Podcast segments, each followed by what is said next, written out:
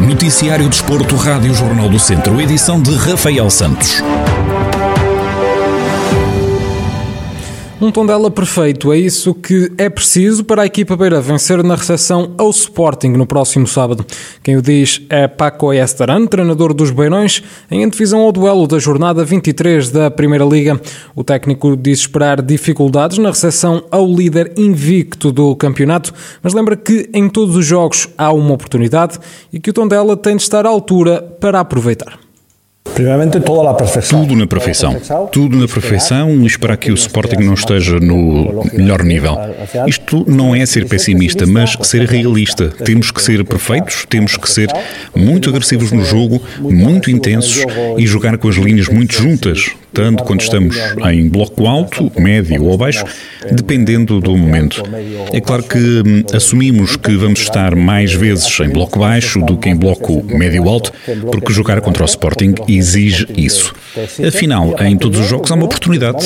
Neste também vai existir a oportunidade e vamos ver se vamos estar à altura para poder aproveitar essa oportunidade.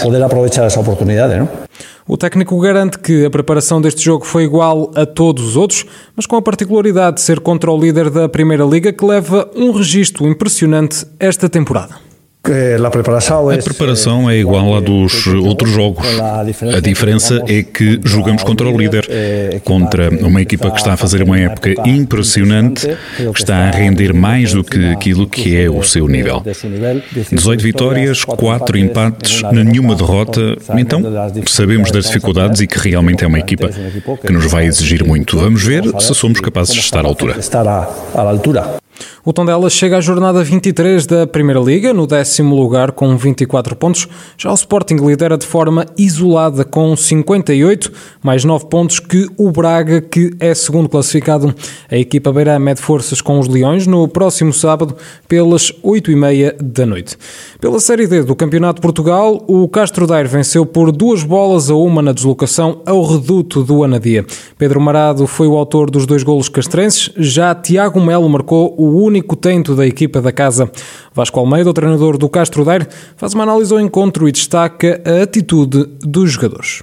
Era um jogo à partida, à partida não, e foi com moral dificuldade elevado para nós, ah, mas pronto, é um jogo também para disputar os três pontos, embora nós tivéssemos ah, muita gente fora, ah, alguns jogadores também algumas mazelas do último jogo, mas neste momento também falta um bocadinho de palavras para, para qualificar a, a atitude que os jogadores, que os jogadores têm tido e que tiveram nomeadamente neste jogo, apesar das dificuldades todas, apesar do cansaço acumulado e jogando no campo do primeiro classificado, fizeram um esforço enorme, uma exibição enorme, apesar do sofrimento, como é óbvio, estávamos a jogar também na casa do primeiro com uma excelente equipa, mas o que é facto é que no fim de contas conseguimos somar os três pontos, três pontos muito importantes na nossa caminhada, porque, porque alargam um bocadinho a distância para, para a linha, para a linha de desformação.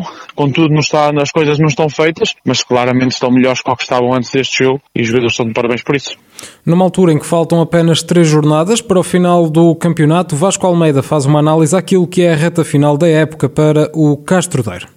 Nós sabemos que isto, à medida que se aproxima de fim, eh, as, oportunidades de somar pontos são cada vez menos para as equipas. Eh, nós, neste momento, largamos o fosso, fosso para, para a linha da água, nomeadamente para o espinho, eh, e sabemos que, que podemos alargar ou encurtar. E, evidentemente, se no próximo fim de semana conseguimos alargar um bocadinho mais ou até manter, manter, esta, manter esta distância, é bom para nós porque vai ficar só a faltar duas jornadas e o Castro Daire continua por cima da linha da água. Isso é o nosso objetivo, ou seja, que passem o maior número de jornadas até ao fim e o Castro Daire consiga estar acima da da linha d'água e que no fim se consiga manter neste campeonato.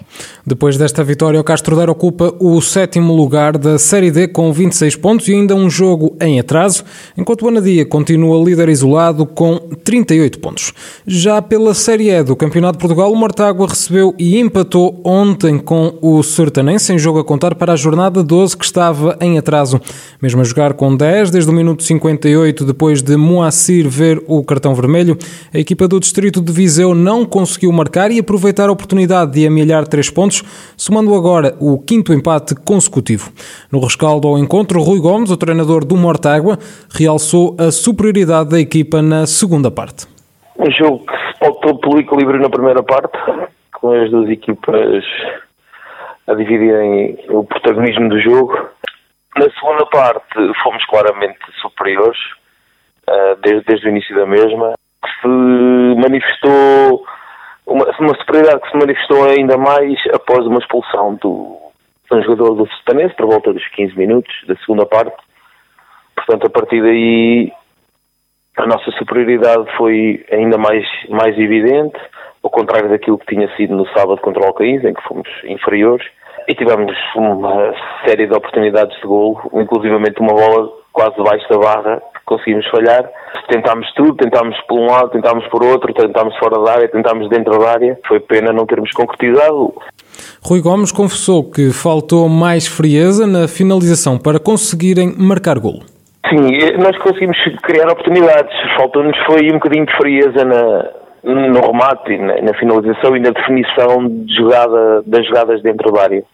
Tivemos também algumas oportunidades que nem sequer acabaram em remate, mas que estiveram muito próximos da baliza do adversário. Uh, Falta-nos isso, um bocadinho de mais frieza na finalização.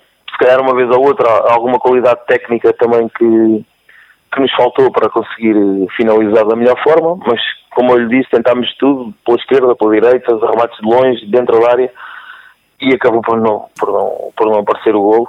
Com este resultado, o Mortágua tem agora 17 pontos e continua nos lugares de despromoção. Já o Sertanense tem 20 pontos e está um lugar acima da classificação em oitavo lugar.